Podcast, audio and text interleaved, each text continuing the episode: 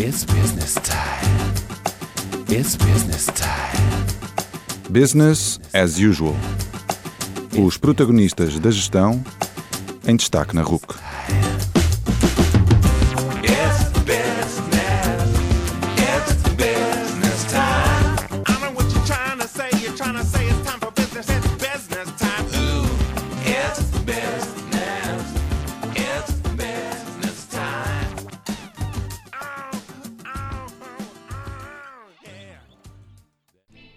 E bem-vindos ao 65º Business as Usual, o programa da RUC que fala com os gurus da gestão.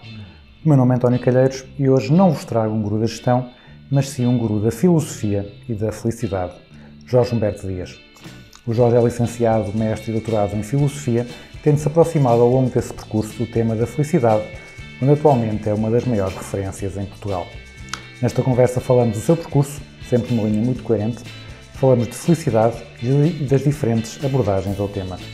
Falamos das pós-graduações que o Jorge coordena na área, discutimos se as organizações devem imiscuir na felicidade dos seus trabalhadores, se o fazem de forma genuína ou interesseira e se o fazem da forma adequada. Falamos ainda da relação da felicidade com liderança e com ética. Terminamos o programa a conhecer melhor o Jorge, que faz muitas recomendações de apps, e com as suas respostas à grelha fixa. Atentem!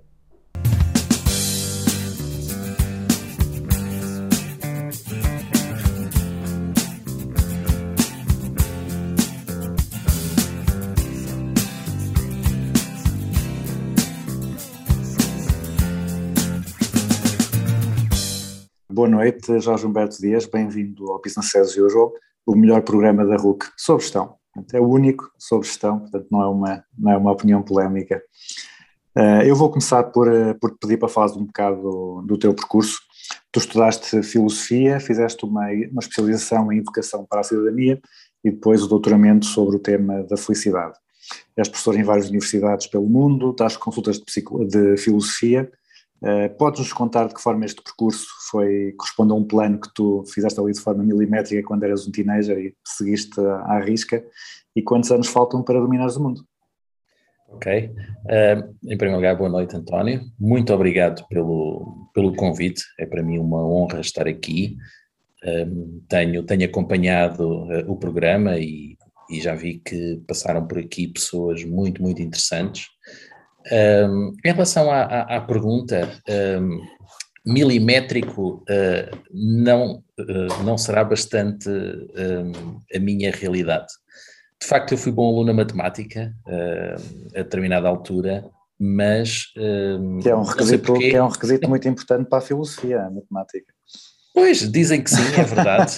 e, e, olha, e, e, e, na licenciatura em filosofia também fui um ótimo aluno em lógica talvez por isso, uh, mas nunca foi, dentro, dentro da filosofia, nunca foi de, das minhas paixões.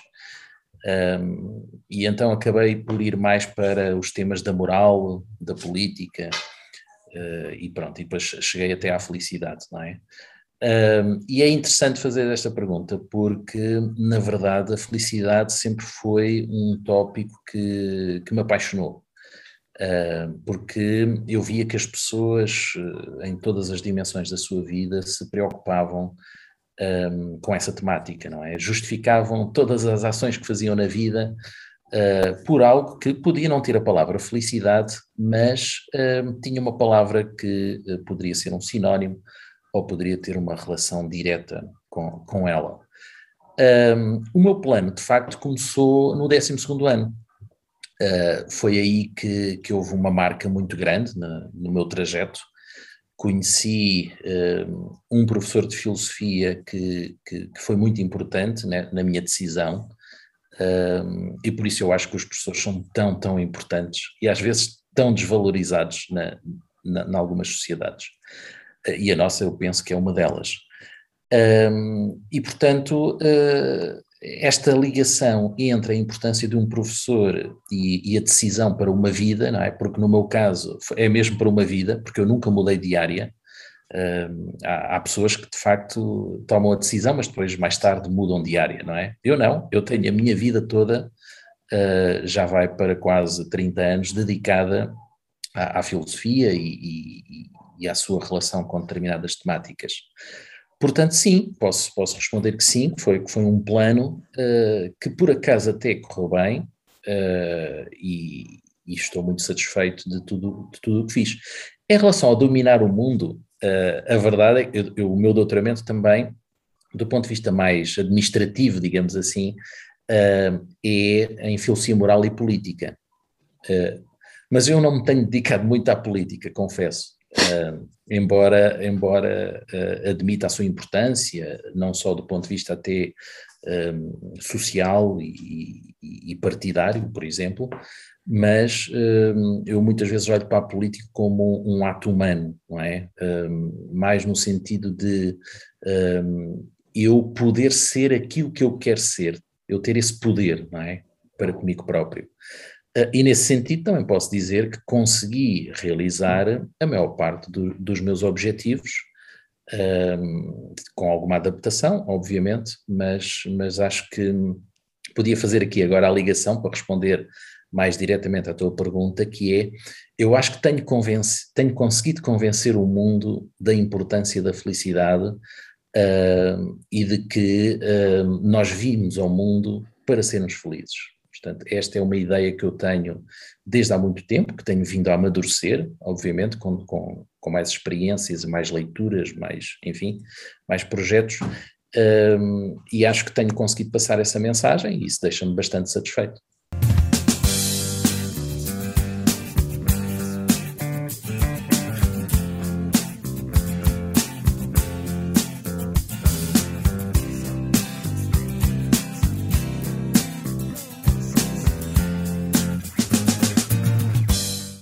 Já aqui tive no, no programa duas pessoas uh, da área da felicidade, pelo menos uma sei que tu conheces bem, a Cristina Nogueira da Fonseca, e também o Reinaldo Sousa Santos, que mais na, na área da gestão também fez o doutoramento uh, sobre, a, sobre a felicidade, portanto ele na área da gestão, uh, Cristina mais na área da, da psicologia, e eu perguntava-te qual é, que forma é que a abordagem filosófica à felicidade é diferente da abordagem mais ligada às organizações, a gestão, a psicologia, o comportamento organizacional, um, ou, ou, não há muitas uh, diferenças, ou então se calhar começando pela, pela, definição de felicidade, então a gente diz que quer ser feliz, mas se calhar as pessoas podem não perceber muito bem o que é, é felicidade. Como é que um filósofo define felicidade? Ok, um, olha, são dois nomes muito, muito importantes em Portugal, de facto a Cristina e o Reinaldo, tem, tem feito um trabalho brilhante um, e tem sido muito importante para, para quem em Portugal quer dedicar-se a estas áreas e, e, eles têm, têm desenvolvido ferramentas, ainda agora o Reinaldo publicou um livro, não é? Que, uhum. que, tem, que tem dado aí muito que falar e isso é, acho que é, é muito, muito bom. Um, em relação à diferença das áreas, hum, de facto, isso, isso é uma realidade, as áreas são diferentes, um, mas a verdade também é que nós verificamos cada vez mais uh, um aumento do número de áreas a estudar a felicidade, não é? Um, não só de áreas, mas também de profissionais uh, com as mais diversas experiências a olharem para o tema da felicidade, desde jornalistas, que aliás ainda há uns tempos li um livro de um jornalista que foi dar a volta ao mundo para perceber o que é que era a felicidade em cada país, não é? Políticos, economistas, enfim, todas as áreas mesmo.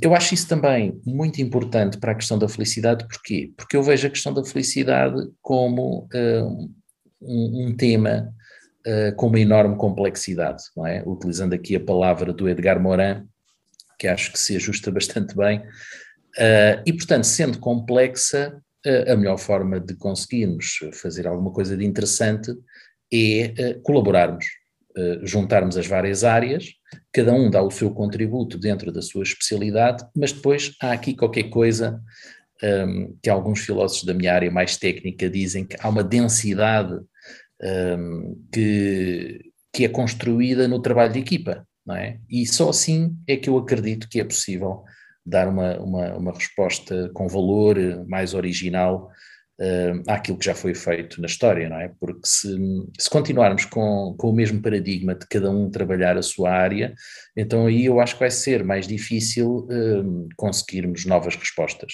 não é? Um, eu, eu pensei no meu, num dos meus últimos artigos, uh, que foi dedicado à questão da felicidade 5.0 e, e a figura profissional do Happiness Manager, um, eu pensei nestas questões e é também aí que, que volto a recordar a minha definição de felicidade.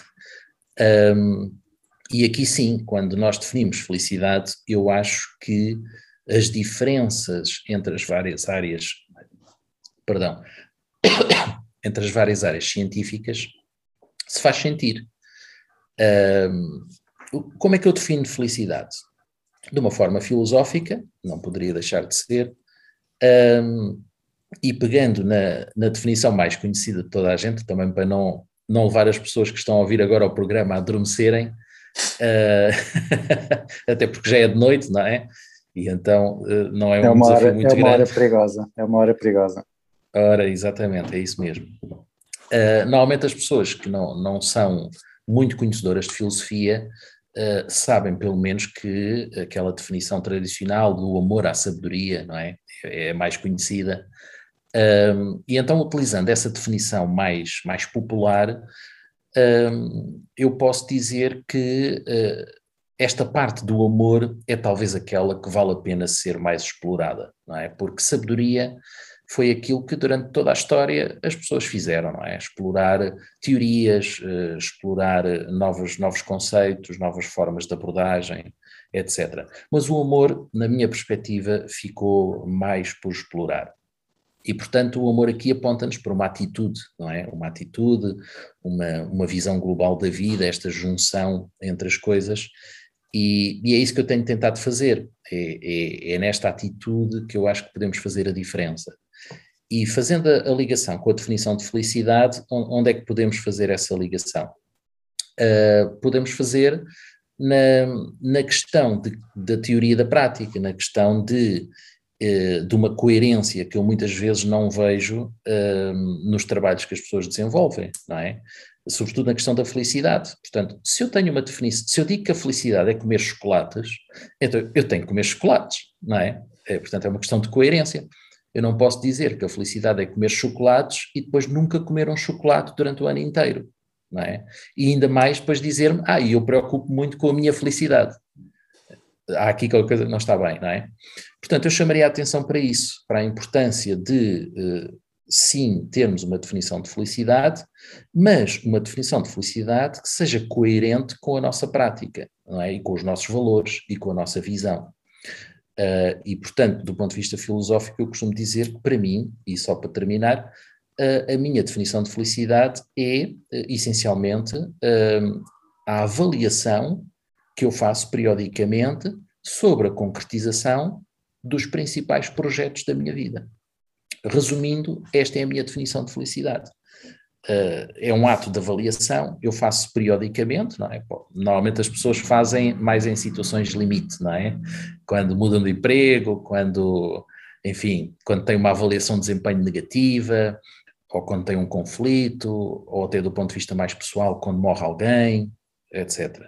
Mas, é aquele pessoal uh, que faz, que faz na, no ano novo, não é? Na, na passagem pois, de ano fazem sempre essas avaliações também. É quando, comem as, do, as 12 passas, é? provavelmente.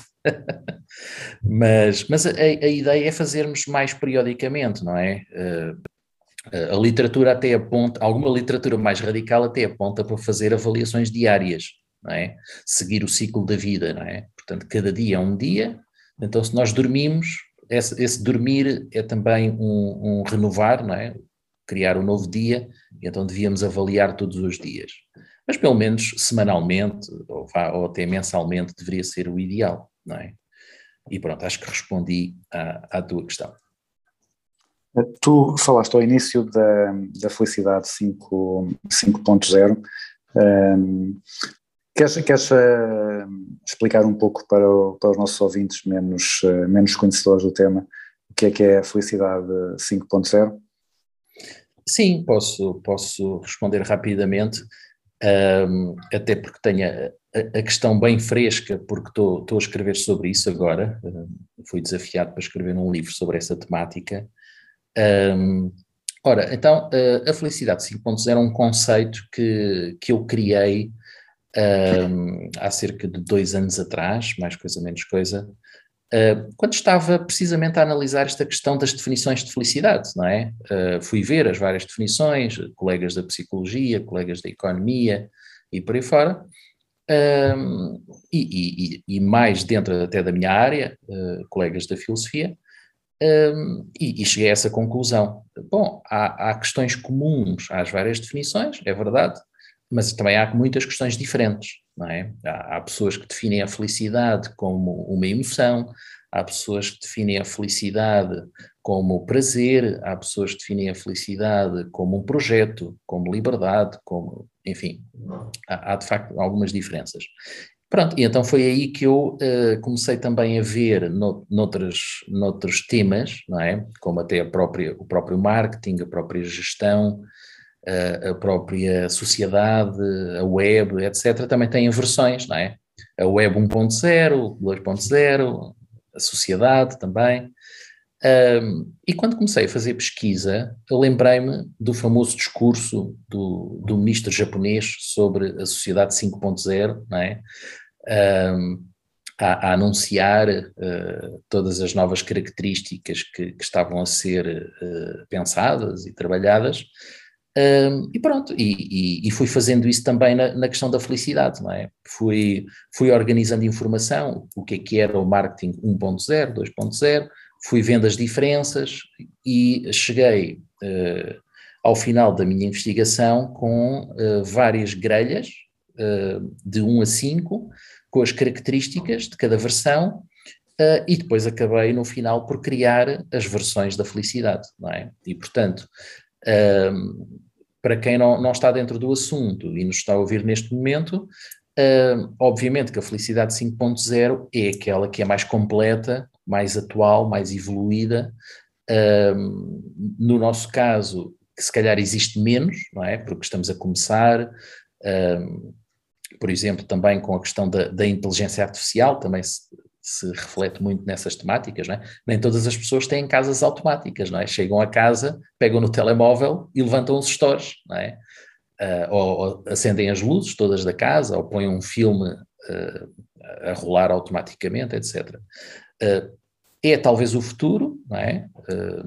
todos, eu, por exemplo, tenho um colega amigo que tem uma lavandaria, uma empresa com, com várias lavandarias, e ele em casa fecha a lavandaria. Ele não vai à loja fechar as portas da lavandaria. Ele fecha a partir do seu, do seu telemóvel. Tem um dispositivo. Pronto. Agora, todas as empresas têm isto? Não. Todas as pessoas nas suas casas têm isto? Não. Mas provavelmente pode vir a ser o futuro. E na questão da felicidade, a mesma coisa. Uh, a, a versão 5.0 é aquela que é mais global, mais criativa, mais uh, original, mais adaptada à pessoa. Uh, e só para, para também ficar mais claro, a felicidade 1.0 é, é aquela que é mais, mais eh, passiva, é aquela, por exemplo, aquelas pessoas que normalmente consideram a felicidade como algo que eu sento-me num banco de jardim e espero que a felicidade venha ter comigo, não é? uh, isto é muito interessante porque existe, é verdade, há pessoas que acham que a felicidade é uma questão de sorte, não é? Uh, eu não preciso de fazer nada para ser feliz, acontece ou não acontece, um, e depois é engraçado depois cruzar isto com as outras áreas. Há também autores do marketing, por exemplo, que também dizem que uh, há, há, há, empresas que estão à espera dos seus clientes não é? e não têm um marketing mais agressivo, mais ao contrário, de ir, de ir ao encontro do, dos seus potenciais clientes. Não é? Pronto, acho que consegui explicar aqui resumidamente uh, do que é que se trata, não é?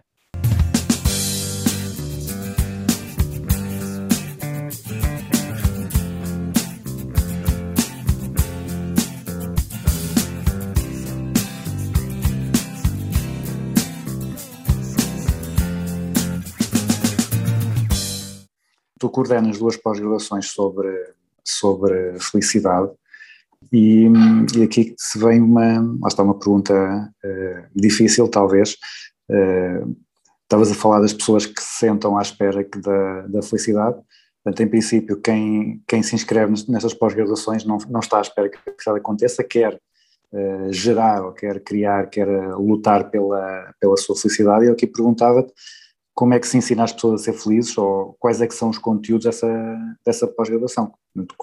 Quais, é que são as áreas que se têm que trabalhar ou que se podem trabalhar para produzir essa felicidade?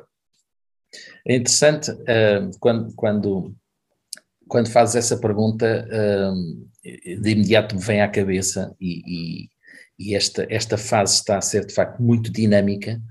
Uh, e eu pensei, ainda bem que o, que o António faz esta pergunta agora, porque se fizesse daqui a um mês ou dois, uh, se calhar íamos ter que fazer mais um programa, porque uh, isto está, está, a ser de facto impressionante, António. Uh, eu estou a receber tantos convites de universidades para criar cursos nesta área. É? E de facto, neste momento temos duas, como tu referes na pergunta, e muito bem, são as duas que são, neste momento, públicas, não é? oficiais, toda a gente sabe, esses cursos têm, têm inscrições abertas, mas há mais duas ou três que ainda não é público, que estamos a trabalhar na, no plano curricular e, e, e, a convidar os docentes, etc.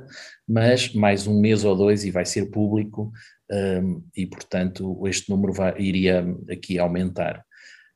Um, eu penso que isto é o resultado de, de algum trabalho que, que, investigadores, docentes, um pouco por todo o mundo estão a fazer, não é?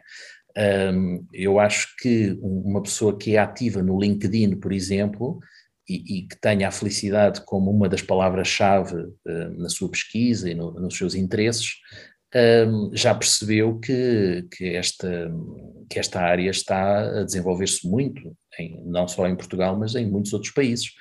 Uh, e, portanto, há empresas a crescer nesta área, há empresas a contratar nesta área e há também universidades uh, a crescer nesta área. E eu acho que isto é um sinal dos tempos. Uh, ao início, se calhar, as pessoas estavam um bocadinho desconfiadas, não é?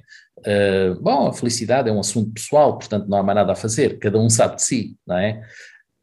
Depois, quando os vários organismos internacionais, como a OCDE, uh, a ONU, a Unesco, etc., etc., começaram a publicar estudos internacionais e a dar valor à ligação entre a felicidade e a saúde, por exemplo, só para não, não nos alongarmos muito, eu acho que aí as pessoas perceberam que isto era muito sério e que tinha impactos bastante significativos, não é? Portanto, se eu investir na felicidade, a minha saúde melhora, se a minha saúde melhora, a minha produtividade também vai melhorar. E isto começou a chamar a atenção de muito mais pessoas, nomeadamente das, das organizações e, e dos conselhos de administração, etc, etc. Um, esta é uma das grandes explicações e, portanto, é normal que o interesse por estas temáticas esteja a aumentar e que um, não só as pessoas tenham um, uma preocupação pessoal, porque querem também ter ferramentas pessoais para aplicar nelas próprias, mas depois também, como é, estas áreas estão a aumentar, eu sinto que muitas vezes as pessoas veem também aqui uma oportunidade profissional, não é?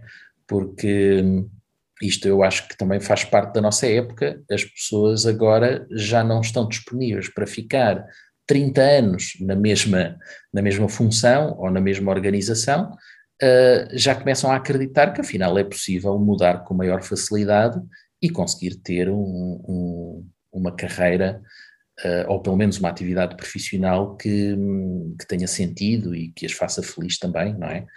Uh, em relação ao, aos conteúdos das pós-graduações, elas são bastante diferentes. Uh, não só as duas que já estão em, em funcionamento, mas uh, também as que hão de vir. Uh, e, portanto, tentamos focar sempre mais numa ou mais noutra questão importante da felicidade. Por exemplo, a da Atlântica foca-se muito na gestão de pessoas.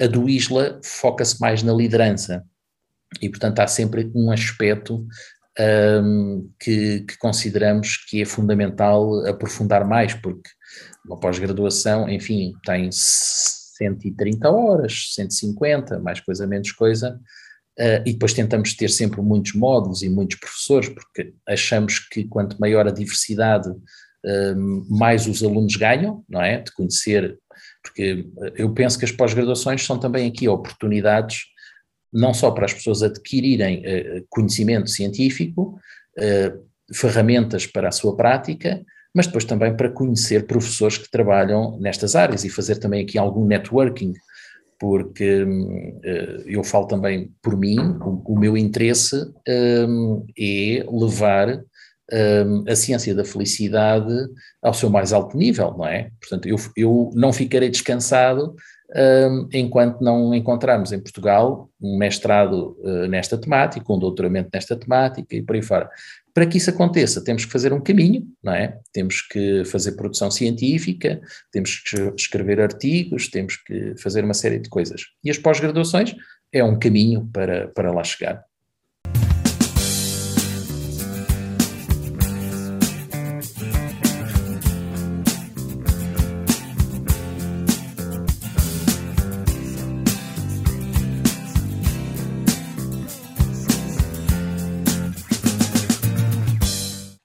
Estava a dizer que havia antigamente muito a ideia de que a felicidade é um assunto pessoal, né? cada um sabe de si, eh, mas que agora cada vez mais há, há happiness managers e as, eh, as empresas apostam na, na felicidade e usam a felicidade no trabalho como argumento de, de employer branding.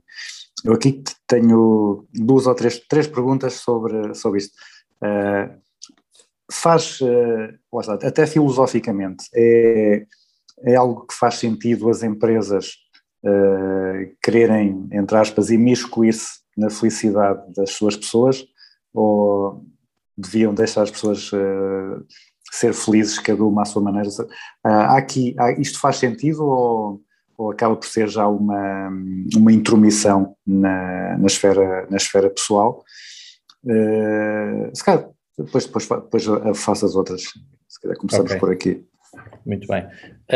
Eu acho essa questão muito, muito importante. E o que eu muitas vezes sinto é que nós hoje vivemos numa sociedade onde o tempo é decisivo. Muito, tantas, tantas vezes tenho tido a experiência de, de as pessoas não compreenderem muito bem determinadas questões que até eu, à partida, acho que são tão fáceis de perceber, não é? Um, e, e isto até pode ter aqui uma relação com, com as perguntas fixas que tu depois vais fazer no final, uh, que, é, que é a questão de- do tempo. Eu encontro a explicação apenas no tempo, ou seja, bom, então, mas quando eu me pergunto porquê é que esta pessoa não percebe uma coisa tão simples, uh, é porque não teve tempo suficiente para olhar com atenção para a questão, não é? E eu acho que isso é uma- foi uma característica que eu fui percebendo ao longo da minha experiência. Uh, e então tento olhar para o tempo de uma forma mais séria um, e tento utilizar o tempo para potenciar aqui até melhores resultados, não é? Ou seja, quando eu parto para um projeto ou para um trabalho, eu já vou com essa ideia de que ninguém tem tempo para grande coisa, não é? Um, eu acho que isso é fundamental, porque se nós pensarmos nisso, o resultado do nosso trabalho também vai melhorar, não é? Porque se, se eu quiser transmitir uma mensagem uh, a um CEO de uma empresa e se eu achar que ele vai ter muito tempo para, para pensar na minha mensagem, então eu acho que vou estar já a perder, porque ele não vai ter efetivamente tempo. É? Se- vamos imaginar, dando aqui um exemplo mais concreto, uh, se eu lhe enviar um e-mail com um texto de 10 páginas, não é? ele não vai ler esse texto de 10 páginas, não é? Mas eu acho que muitas vezes há pessoas ingênuas que acham que isso vai acontecer, não é? Portanto, então, se eu já for com esta ideia trabalhada previamente, eu se calhar vou-lhe enviar dois parágrafos bem escritos, onde aí o desafio é eu conseguir passar a, a mensagem das 10 páginas em dois parágrafos, não é? Para que o CEO tenha tempo de ler e perceber realmente a mensagem. Pronto, então eu acho que essa é que é a grande questão que, fa- que faz com que muitas vezes, no passado, as pessoas não tenham investido na felicidade, porque as pessoas não estavam a perceber muito bem o que é que isso era. Obviamente que, se as pessoas pensarem que a felicidade é só uma questão do, do, do ciclo pessoal, eh, então ninguém vai fazer nada, não é? Ninguém se vai intrometer na vida pessoal do seu colaborador, não é?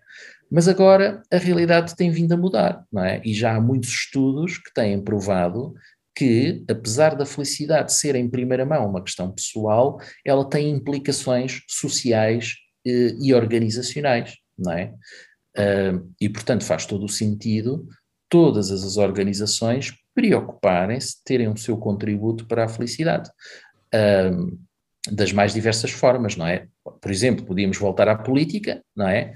E, e há muitos autores que dizem que a grande finalidade da política, o grande propósito da política é a felicidade, portanto, tudo que um político, e é engraçado, eu também já escrevi sobre isto, tudo que um político decidir deveria fundamentar eh, essa decisão no contributo que essa decisão vai dar para a felicidade da, da população, não é?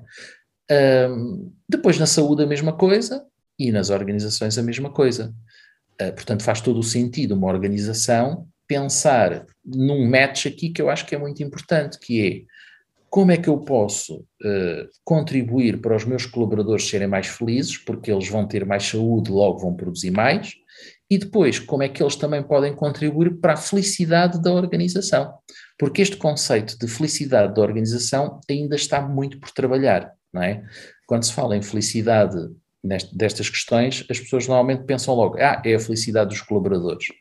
Mas não é suficiente. Temos que também pensar na felicidade da própria organização, não é? Claro que aqui o CEO pode ser a pessoa mais bem preparada para responder a esta pergunta. Se nós lhe perguntarmos, olha, co- como é que você vê a sua organização feliz? E eu penso que ele vai responder, bom, quando eh, a organização atingir os seus objetivos, não é? Porque cada organização tem os seus objetivos bem, bem definidos à partida. Se os atingir, então a organização é feliz também. E a, me- a mesma lógica acontece nas pessoas. Quando uma pessoa atinge os seus objetivos, também é feliz.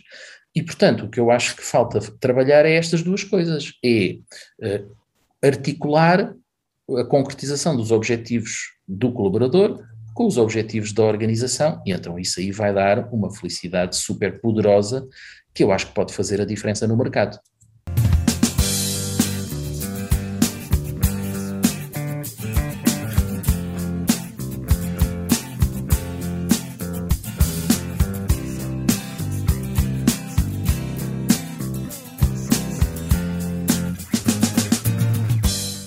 Então, a, se- a segunda pergunta que, lá está, que é, que é, é traiçoeira.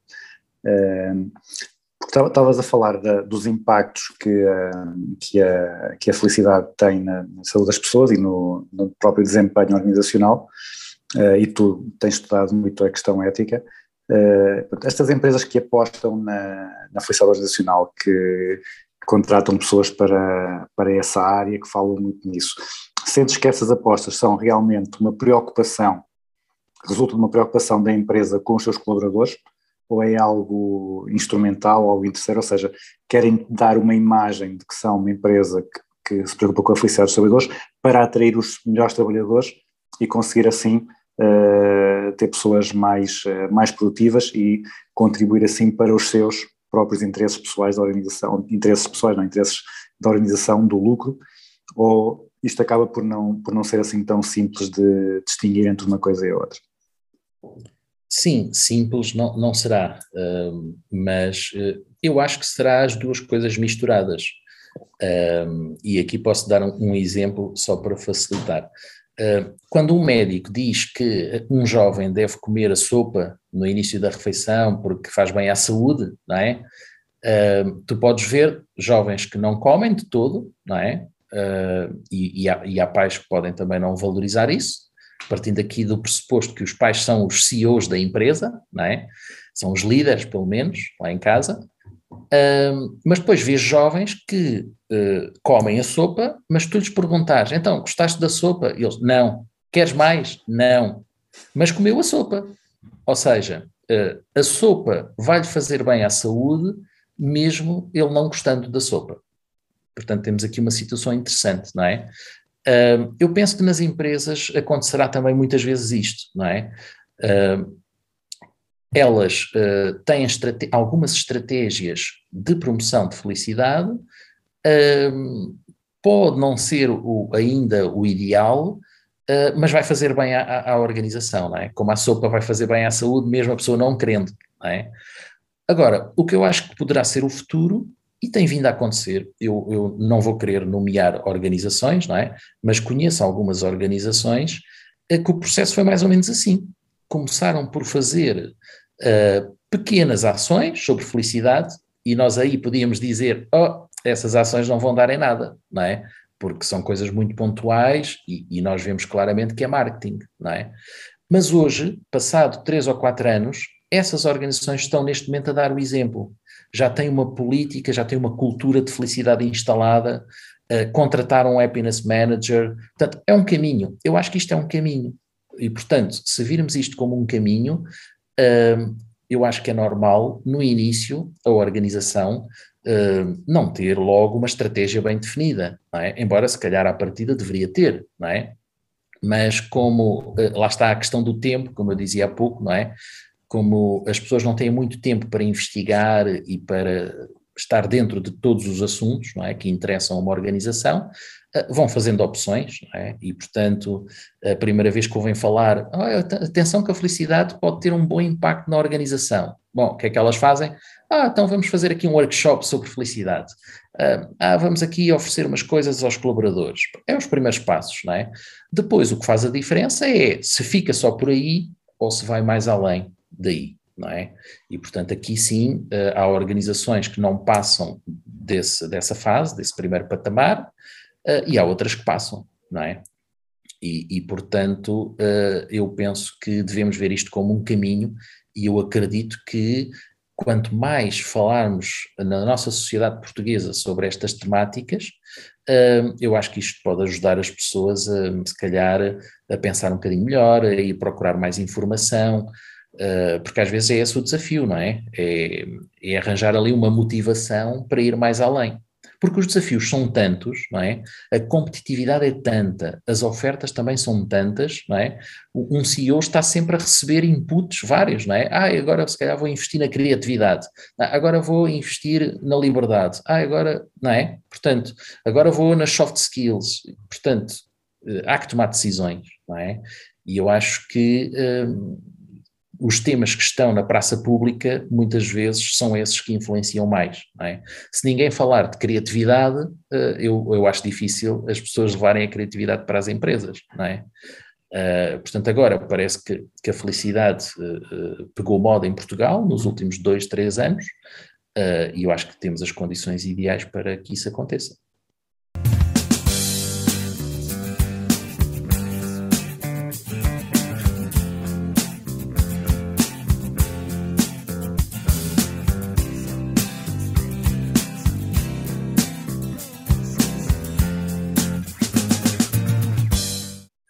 Esmiuçando ainda só mais um pouco esta, esta questão da felicidade nas organizações, um, de, de, de, todas as iniciativas que tens visto empresas a fazer, só para promover a felicidade dos, dos colaboradores, um, a maior parte das empresas uh, tenta promover a felicidade dos colaboradores, quer seja de forma genuína ou interesseira, de, de uma forma correta, ou cometem muitos erros, ou seja, podes dar assim exemplo de iniciativas de felicidade organizacional que façam sentido e outras que algumas empresas, sem nomear, eh, que tenham, tenham tido, mas que não correspondem àquilo que realmente promoveria a felicidade organizacional.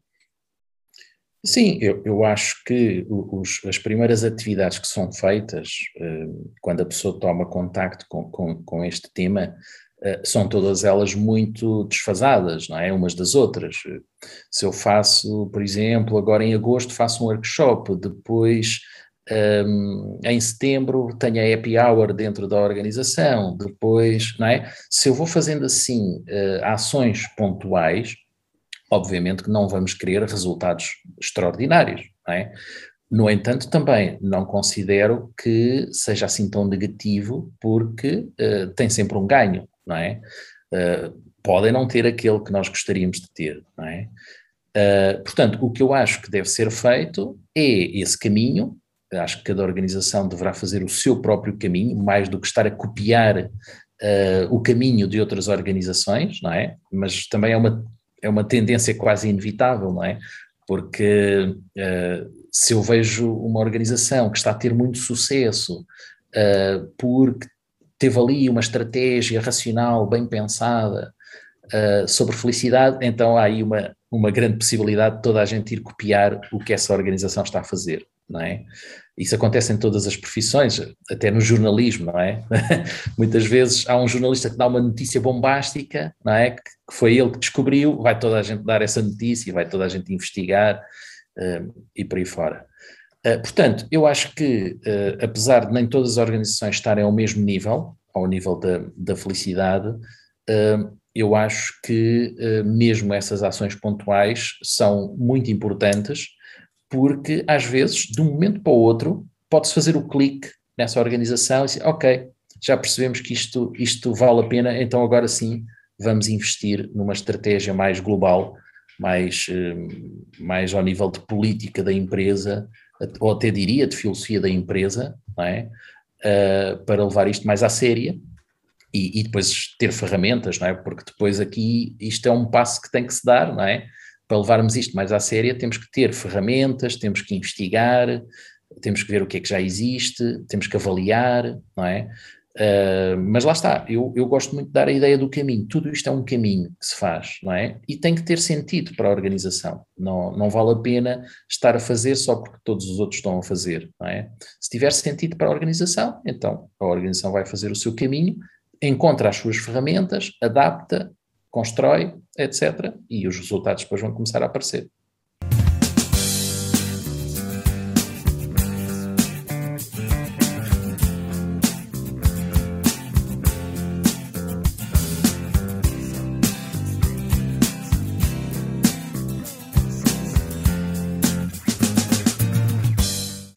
Há pouco estavas a falar da, das, das pós-graduações e disseste nomeadamente que é do Isla, eh, é sobre liderança e felicidade.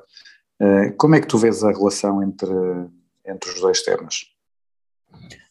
Um, a relação nesta fase em que nós nos colocamos é, é uma relação bastante pertinente. Um, se, se, o desafio tivesse sido feito, se, se estivéssemos noutro país, uh, eu não sei se daria o mesmo nome à, à pós-graduação. Um, em Portugal faz todo o sentido, porque a palavra liderança é também uma palavra que está agora muito a, a ser trabalhada, não é? Uh, eu, eu, pessoalmente não gosto muito da palavra liderança. Uh, Faz-me alguma espécie uh, ver que há um líder e, e, e, e, há os outros que não são líderes. Porque, por exemplo, há um bocadinho falei na sociedade 5.0. Se imaginarmos até uma sociedade 6.0 Uh, eu acho que na sociedade 6.0 não, não faria sentido falar de, de, liderança. Porque, repara, se fôssemos todos líderes, será que a palavra liderança uh, faria sentido? Nós não, não íamos ter ninguém para liderar, não é? porque éramos todos líderes. Uh, portanto, eu acho que a palavra liderança faz algum sentido numa sociedade que não é muito evoluída ou, se quisermos, aplicar à organização, numa organização que precisa de facto dessa liderança. E hoje já encontramos, e eu conheço algumas organizações em Portugal, que não têm hierarquia, por exemplo, em que todos estão ao mesmo nível uh, e há um espírito uh, bastante democrático de gestão da organização, bastante colaborativo, uh, de partilha, etc. Muito, muito interessante. Agora, voltando à questão, eh, eu acho que é muito importante eh, relacionarmos a liderança com a felicidade, porquê? Porque no nosso contexto, se a maior parte das organizações que nós temos em Portugal são top-down, não é? São, são, têm uma estrutura muito hierarquizada em que o líder, e, e, e nós, nos últimos 15 anos, para não me enganar muito na, nos timings, nos últimos 15 anos Portugal tomou decisões uh, sociais, uh, jurídicas, políticas, de reforçar essa, essa estrutura organizacional. Por exemplo, só para também não demorar muito tempo, quando em algumas organizações se criou nova legislação a dizer que há a figura do diretor, não é? Em que, em que essa figura do diretor é uma figura, é um cargo unipessoal, não é? Uh, bom, então uh, temos aí a questão percebida, não é? Uh, e então, se queremos implementar uma política ou uma cultura de felicidade, se o diretor não estiver alinhado com, com essa questão, não vamos, vai ser muito difícil, não é? Enquanto que se estivermos numa estrutura onde não há hierarquia, eu posso abordar qualquer colaborador da organização que poderei ter grandes hipóteses de, de conseguir convencer uh, essa organização a investir na felicidade, não é? Mas aqui não. Aqui ou eu convenço o diretor ou não consigo implementar nenhuma política de felicidade nessa organização. Portanto, por isso, isto, isto só para dar aqui este exemplo, é, é fundamental essa ligação entre liderança e, e felicidade. Depois, podemos ir mais longe, uh, até na questão dos diferentes tipos de líder, uh, qual é que é mais facilitador, qual é que é menos, etc. Mas isso já nos levaria para outras questões.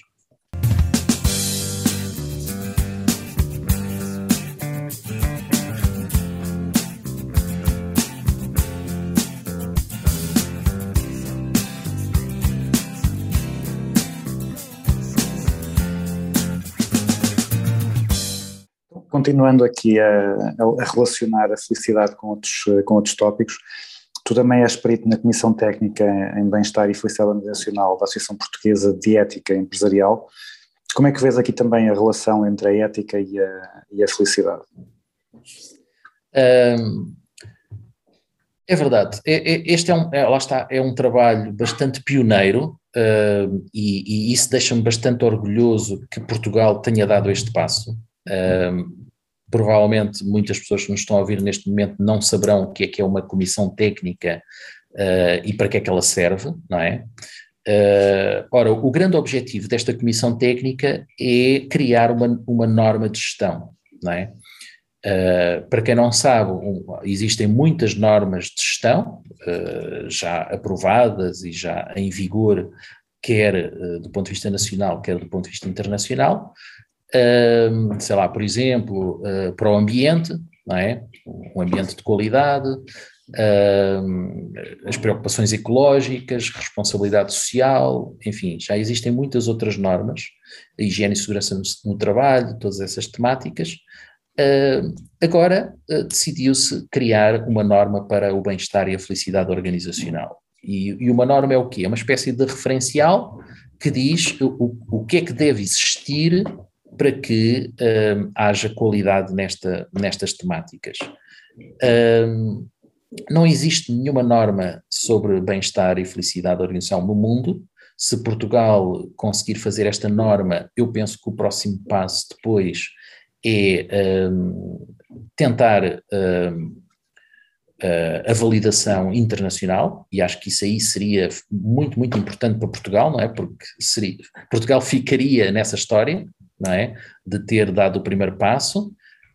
Um, e, e, portanto, uh, eu penso que no prazo de mais um ano e meio, uh, no máximo dois anos, teremos, teremos essa norma publicada. Uh, depois, o que é que vai acontecer? Vai acontecer que vai haver um boom muito grande uh, de trabalho nesta, nesta área, não é? Porque vamos precisar de auditores, vamos precisar de cons mais consultoras, mais formadores, enfim, todo um conjunto de, de, profissionais e de trabalhos que vão surgir a partir daqui, não é? Porque um, eu quero acreditar que a maior parte das organizações vai querer ter o selo, não é? Uh, do bem-estar e da felicidade organizacional. Para isso, deverá uh, respeitar o que estiver na norma, não é? E a partir daí tudo o resto uh, virá por, por acrescento. Tu perguntas qual a relação entre a ética e a felicidade nas empresas? Bom, a, a relação é toda, não é? Um, porquê? Porque, na minha visão, obviamente que existem muitas visões diferentes sobre ética, uh, mas eu acho que o, o, principal objetivo da ética é promover a felicidade, não é? Uh, isto depois aqui levar-nos-ia até para um, questões interessantes do ponto de vista histórico, não é? Mas porque é que isto não foi sempre assim? Não foi sempre assim porque uh, há uns séculos atrás houve um filósofo que foi muito importante uh, em todo o mundo, chamado Immanuel Kant, que hoje consideraríamos alemão, não é? Embora na altura não fosse propriamente Alemanha, mas uh, ele teve muito impacto uh, em todo o mundo e em todas as áreas, desde, desde até o próprio direito, não é? Ele é muito estudado em filosofia do direito, filosofia da história, enfim, muito, muitas temáticas, mas na ética, que é isso que nos interessa agora, na ética ele teve uma grande influência porque uh, veio apresentar um, um, paradigma de ética deontológica, é? a ética como, como o cumprimento uh, do dever. Uh, e, portanto, lá está, hoje podemos ver a ética nessa, nessa perspectiva, não é? E, portanto, a ética que está uh, nas empresas hoje é muito, nas empresas e em quase todas as profissões, não é? Por exemplo, todas as ordens profissionais têm um conselho, uh, muitas vezes não se chama de ética, chama-se um conselho deontológico. Tal foi a influência de, de, da teoria de Immanuel Kant, não é? Uh, pronto, isto só para dar o exemplo do que é que nós temos hoje mas aquilo que eu acho que uh, faz mais sentido é ver a ética como uh, uma área que se preocupa e que contribui para a felicidade das pessoas. Portanto, é uma, é uma visão um pouco diferente da visão deontológica de Kant. Uh, e, portanto, lá está, por isso é que se fala hoje numa revolução, não é? É necessário algumas mudanças de, de paradigma e mudanças de práticas, um, e, portanto, eu acho que, que estamos a caminhar para, para, para, essa, para essa mudança e por isso é que a felicidade está, está a ter tanta, tanta procura.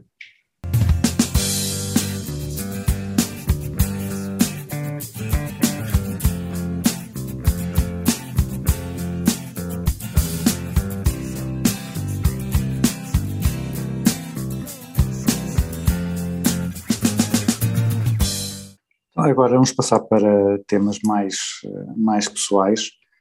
E a primeira pergunta nessa, sobre isso é como é que é um dia normal na tua vida e como é que seria o dia ideal? Ok. Uh, bom, um dia normal na minha vida, normal no sentido de o que mais acontece, não é? Sim, o habitual. Uh, então, nesta fase pandémica, que já está bastante grande, não é? Eh, as pessoas pensavam que era para aí seis meses, mas não, já, já vai bastante longa e parece que vai se prolongar por mais um ano, não é? Não, ainda não nos vamos libertar uh, neste ano letivo de, das, das, restrições pandémicas, não é? Portanto, uh, um, um, dia normal é, é praticamente em casa, com, com trabalho no escritório, com aulas online, consultas online, Depois, o lado bom desta, deste dia mais caseiro é permitir ter pequenos prazeres pelo meio, não é? Como, como a pessoa está em casa, uh, eu posso ir à meia da tarde lanchar com o meu filho, posso fazer uma caminhada com a minha esposa ao final da tarde, posso trocar umas mensagens no WhatsApp com os meus amigos, não é? Porque uh, há tempo que eu não gasto nos transportes como gastava antigamente, não é? Eu tenho participado em, em, conferências internacionais sem ir à Rússia, sem ir à Roménia, sem ir aos Estados Unidos, não é? Portanto, o online uh, veio, parece que veio para ficar, não é? Um, o que é uma pena, não é? Porque nós gostávamos mesmo de ir àqueles países e conhecer e, e, e ficar lá no hotel e por aí fora, não é? Portanto, acho que este lado cultural do presencial se perdeu um bocadinho, não é? Um, mas eh, penso que basicamente uh, é isto. Eu acho que a minha produtividade aumentou bastante um, ehm, com, com estas características, não é? Nunca trabalhei tanto, nunca tive tantos projetos como agora. Uh, porque de facto uh, tem um lado mau de não conhecermos os sítios, mas tem um lado bom de não gastar tempo em viagens, não é? Que, e às vezes, se uma pessoa vai para o outro lado do mundo, são oito horas de avião, não é? E, e a pessoa pode dizer, ah, tá, mas podes trabalhar no avião. Eh, não é a mesma coisa, não é? O mais provável é dormir uma cesta do que trabalhar. Mas pronto, acho que o dia normal é, é, basicamente isto. O dia ideal, acho que era um bocadinho o equilíbrio disto, não é? Era podermos ter seis meses uh, assim, mas depois seis meses presenciais, e só presenciais, uh, porque eu acho que é muito importante este equilíbrio, não é? Uh, eu acho que só presencial parece-me pouco, e acho que é uma grande lição que podemos tirar desta pandemia, mas também só online parece-me exagerado, não é? E, e até cansativo, estar eh, oito horas uh, sentado em frente a um, a um, ecrã, eu acho que é bastante cansativo e pouco saudável, não é? Portanto, se conseguíssemos uma mistura destas duas coisas, eu acho que seria, seria a perfeição. Que técnicas, que práticas, que, que apps é que tu usas para ser mais eficiente, para gerir melhor o tempo, que é uma preocupação que tu referiste, para seres mais feliz? Há assim eh, rituais ou, ou apps ou práticas? Não sei se falaste há bocado do comer chocolate, não sei se o comer chocolate é, é algo importante. Um, bom, uh, importante será, senão ele não era tão consumido, não é?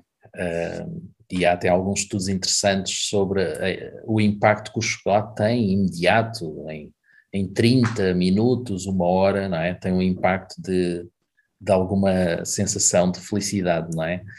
Uh, mas não, não, não iria por aí. Uh, eu, eu, utilizo muito, muitas apps, é verdade. Uh, eu, eu, sou um profissional bastante tecnológico e, e cada vez mais. Estou sempre muito aberto a, a, novas aprendizagens tecnológicas, gosto muito de experimentar, de explorar, etc. e, portanto, tudo aquilo que seja facilitador. há uma época agora estou a utilizar bastante, que quase que uh, poupa imenso tempo e trabalho, que é, que é uma app que, hum, em que tu não tens que fazer praticamente nada, tu só tens que divulgar o link que vai dar à, app e a pessoa a partir daí pode uh, marcar uma reunião contigo, pode hum, marcar um, uma sessão de trabalho, uma consulta, enfim, o que for, não é? Consoante a tua área profissional, uh, essa pessoa pode fazer essa marcação. Como é, como é que se chama a app? chama-se Calendly uh, e, e automaticamente, tendo em conta as instruções que tu já deste, vamos imaginar que tu estás disponível à terça, quarta e quinta, inseres a tua disponibilidade nessa app, não é? As horas, tudo, e a app vai respondendo às pessoas, uh, olha, quarta-feira às 11 posso, quinta-feira às 6 não posso, a app já sabe a tua disponibilidade e fala com as pessoas sem tu estares lá, não é? Portanto, uh, o que tu depois recebes no final é o resultado, uh, o, que é que, o que é que a pessoa decidiu, não é? Uh, portanto, a pessoa pode marcar contigo uma reunião presencial, pode marcar contigo uma reunião online, pode. Portanto, todas essas opções podem estar previstas na app, não é? E isso poupa muito, muito tempo não é? Uh, porque não tens que estar a ver no teu, na tua agenda, deixa lá ver se eu posso amanhã às três, não é? Uh, não, a app tem logo todas, todas as disponibilidades. E não tens que estar a responder às pessoas também, uh, porque isso também demora muito tempo, não é? Estar a responder a e-mails nunca mais acaba. E, e, e, mais interessante ainda, não tens que estar a criar o link se for, uma, uma, se for um trabalho online, não precisas de estar a criar o link. A app cria o link automaticamente, portanto, chegas a, a, às seis da tarde, clicas no link e estás na reunião com aquela pessoa, ou estás na consulta, ou estás no projeto, ou por aí fora. Portanto, acho que é fantástico. E, obviamente que se tu aderires à versão premium, então ainda tem muito mais, muito mais opções. Uh, pronto, isto é só para dar um exemplo, mas sei lá, também sou um grande utilizador da, da Epical, que é uma app que eu sou vegetariano uh, e, portanto, uh, a Epical é uma app. Epical aqui quer dizer vaca feliz. É, é, uma, é uma, uma expressão que eu acho engraçada. Que a vaca é feliz porquê? Porque não morre, não é? Não, não vai para o prato de uma pessoa. então achei interessante. Parece aqui uma relação eh, bastante direta entre não morrer e, e ser mais feliz, parece que sim. Exato. Acho que a ideia da, da marca foi essa. Uh, e, e, tem lá mesmo a vaca a sorrir e por aí fora. E acho que há outras empresas que seguiram, seguiram esta ideia de marketing. Uh, e então eu utilizo muito esta app, porquê? Porque quando vou a um sítio uh, fora de, da minha zona de conforto, eu não sei onde é que posso ir almoçar, não é? Vou à app e descubro um restaurante qualquer que tem a opção vegetariana, não é? E lá vou eu experimentar. Portanto, é também bastante bom. Depois, já para não falar na, na, na Uber, não é? Também e, e nas apps dos bancos, hum, também foi um mercado que eu estudei há uns tempos atrás, quando me cansei do banco, que eu era cliente há 20 anos e que eu estava a pagar para ter lá o meu dinheiro, uh, e então desisti e fui, fui analisar o mercado bancário, mudei de banco, Uh, enfim, e, e- e estou muito satisfeito de- desse processo. Uh, estou num banco espetacular agora uh, e tem uma app também bastante útil. Lá está, o MBWay também, acho que é aqui bastante facilitador, não é? Uh, quando estás em projetos uh, em que necessitas disso, também não, não demora tempo nenhum, é imediato, etc. Uh, depois, do ponto de vista de trabalho, também gosto muito do Google Classroom, também é bastante útil, uh, permite avaliar os trabalhos e dar feedback aos alunos. Nem, nem, todas, as, nem todas as apps uh, nestas áreas de, do ensino são facilitadoras. Esta permite uh, dar feedback e, e fazer a avaliação logo ali. Uh, e é muito, uh, ajuda muito o, o, professor ou o formador, não é? Uh, porque não tem que fazer a, a, antiga classificação, não é? Em papel, trabalho a trabalho e por aí fora. Depois também utiliza o Wix, também tenho um website e, e, sempre gostei de ser eu a introduzir alguns conteúdos ou poder publicar um artigo no blog diretamente e não ter que estar a pedir a técnicos de informática, que depois pode demorar uma semana ou duas e por aí fora. Uh, enfim, acho que são aqui alguns exemplos interessantes. Uhum. Uh, e agora, contrariando a ideia do, da eficiência, que tarefas é que tu insistes em fazer, mesmo sabendo que pode não ser a forma mais eficiente de fazer as coisas? Aqueles, aqueles guilty pleasures que, que, insistes, que insistes em fazer. Pois é, aqui uh, claramente cozinhar. eu, eu, eu às vezes acontece, às vezes quando estou mesmo aflito com prazos, lá vai um Uber e pronto, e, e não faço comida e vem trazer a casa, não faço nada, não é? Só tenho que comer, portanto gasto ali só 10 ou 15 minutos, não é?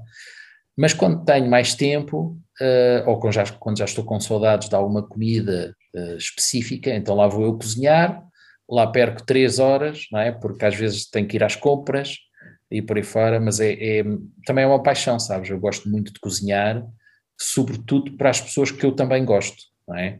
Eu acho que o comer uh, com qualidade uh, e com uma mensagem, não é? Porque eu posso, eu posso fazer a minha própria receita, não é? Eu posso inventar, posso pôr um tempero novo e depois convidar uh, alguém amigo, não é?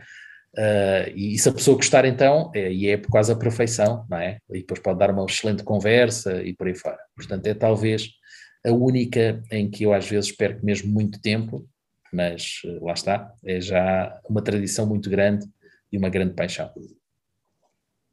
Uh, quando precisas de, de, aprender coisas novas ou desenvolver competência para uma tarefa assim específica, como é que tu costumas fazer? Qual é que é o método preferencial?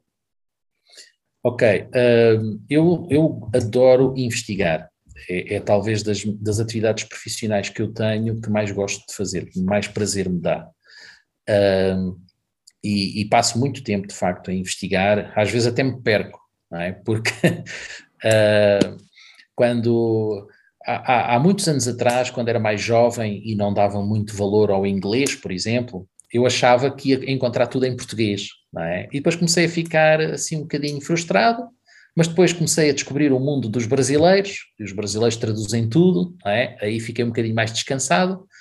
Uh, depois comecei a aprender espanhol, também uh, há muito, no mundo hispânico também se traduz muita coisa, também há muita produção, pronto, até que cheguei ao, ao mundo inglês e, e, investi no inglês e, e pronto, então aí perco-me completamente porque quando começo a investigar eu vou a, vários, a vários idiomas, não é? Uh, e pronto, e, e acabo por encontrar coisas fabulosas, desde artigos no Afeganistão, artigos um, na Turquia, na, na, na, Tailândia e por aí fora, e então estás a ver, não é? Uma pessoa ou tem uma organização muito grande uh, ou então perde-se completamente na, na investigação. Portanto, o que eu faço quando vou investigar é precisamente ter um bom plano, não é? Quais é que são os meus objetivos e depois só leio uh, realmente aquilo que está dentro do plano, porque senão nunca mais acaba, não é? Eu no doutoramento passei um bocadinho por isso, porque às duas por três eu queria conhecer as teorias todas de felicidade. Bom, nem daqui a 50 anos eu vou acabar o doutoramento, não é? Porque isto, produção nunca mais acaba. Uh, portanto, eu acho que é muito importante termos um plano prévio, não é? Para depois não nos perdermos nessa, nessa investigação. O que é que eu agora gosto de aprender de novo? tenho estado a apostar muito na figura do corporate philosopher uh, e tenho estado a olhar muito para o trabalho do, do Roger Steer e do Luc de Brabander.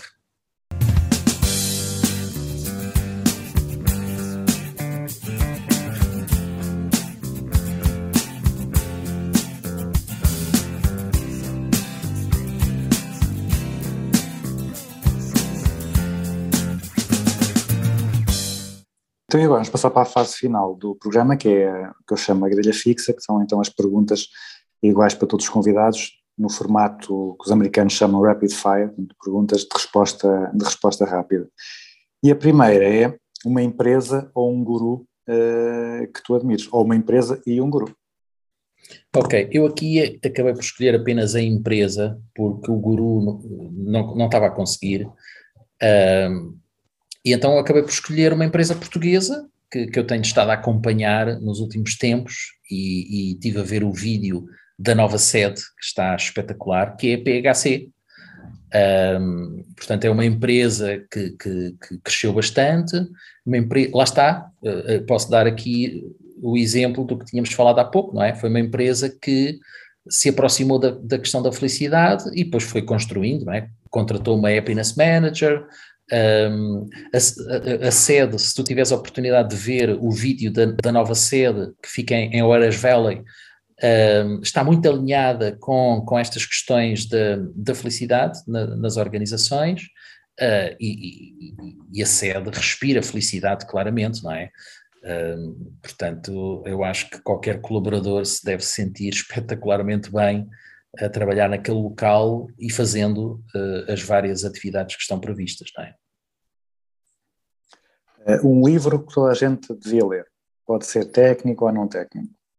Ok. Uh, então, eu acho que o livro que foi a grande base do meu doutoramento sobre felicidade, eu acho que toda a gente devia ler, que é uh, o livro de um espanhol chamado Rúnia Marias, e o título é La Felicidade Humana. São 386 páginas sobre a felicidade.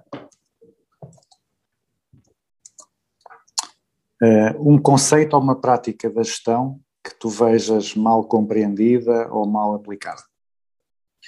Uh, eu não sou propriamente um, um, especialista de gestão, não é? Uh, mas uh, dos estudos filosóficos que eu tenho feito e o olhar que eu, que eu deito para a gestão, uh, necessariamente terei de apontar aqui, a, a, e que já falámos um bocadinho, não é? Embora tenha insistido um bocadinho mais na saúde, mas se calhar aqui eu faria a ligação com outras temáticas, que é a ligação da felicidade com a sustentabilidade. Eu acho que talvez seja essa a ligação. e uma prática da gestão, ou um conceito sobre o qual tenhas mudado de ideias?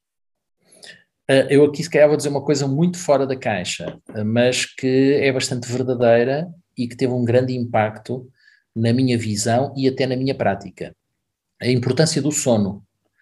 Uh, ou seja, uh, o pouco valor que muitos profissionais davam ao sono uh, sendo muito workaholics, não é? E dormindo mal. Uh, e depois vou poupar aqui o caminho intermédio para chegar ao final. Qual é que era o final? O burnout, não é? Portanto, muitas organizações uh, confrontam-se com, com esse desafio do burnout, uh, mais até do que nós gostaríamos e, e imaginaríamos. Uh, e, portanto, a partir do momento que eu comecei a estudar mais a questão do sono e fazer algumas experiências e até uh, a praticar mesmo, uh, e a falar com, com pessoas de, de, várias organizações, comecei a ver que realmente funcionava e que era fundamental uh, mudar essas, essas práticas. E no meu caso foi também uma mudança. Uh, se nós colocássemos um, um, cartaz à entrada ou à saída de todas as faculdades de gestão do país, com uma frase para os, para os estudantes uh, lerem todos os dias, que frase é que tu achas que lá devia estar, assim, um conselho para os estudantes de gestão? Nunca desistas dos teus sonhos. Um, e depois podia ter um, um subtítulo ou, ou, algo mais. É tudo uma questão de estratégia, tempo e aprendizagem. Não é? Uh, eu acho que muitas vezes as pessoas desistem dos sonhos precisamente por isso, porque não têm estratégia, porque não dedicam tempo suficiente, não têm paciência uh, e não vão fazer uma nova aprendizagem. É? Portanto, se, se as pessoas uh, esperarem um bocadinho e, e investirem em melhores estratégias, em mais tempo e de qualidade e em novas aprendizagens, então os sonhos vão, vão de certeza realizar-se. E eu acho que isso depois vai fazer a diferença, não é? Uh, e isto pode-se aplicar a qualquer profissional. Uhum. E finalmente, a pergunta mais difícil do programa todo. Uma música para, para concluirmos. Ok. Uh, eu gosto muito de Enya, é, é, talvez a cantora que eu, que eu mais gosto, diria quase com toda a certeza, uh, e que já me acompanha há muitos anos. Uh, depois o difícil foi escolher um, uma música dela. Uh, e tendo em conta também aqui o objetivo do teu programa, uh, eu escolhi Watermark. Portanto, para quem não conhece, é só ir, ir ao motor de busca, não é? Enia com Y, uhum. Watermark e já está. Então, uh, encerramos assim o programa. Muito obrigado pela, pela tua disponibilidade e pela e pela, pela boa, pelo bom ambiente desta, desta conversa. Uh, que corra tudo bem então para, para as novas pós-graduações que estão aí no forno, estão quase, estão quase a sair, e depois lá está, para o ano se calhar fazemos outro programa uh, a falar dessas, uh, dessas novas. Ok, António, eu é que agradeço, foi, foi de facto muito bom, desejo o maior sucesso para, para o teu programa e até uma próxima oportunidade.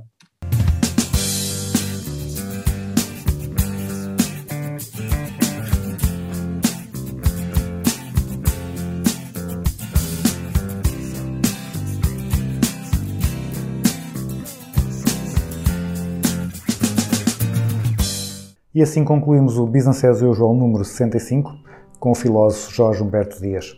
Uma conversa esclarecedora e bem disposta sobre felicidade. Recomendo que sigam o Jorge nas redes sociais, nomeadamente no LinkedIn, onde ele vai partilhando muito do que escreve sobre o tema da felicidade. Nós voltamos para a semana. Para já, fiquem com Enya e Watermark.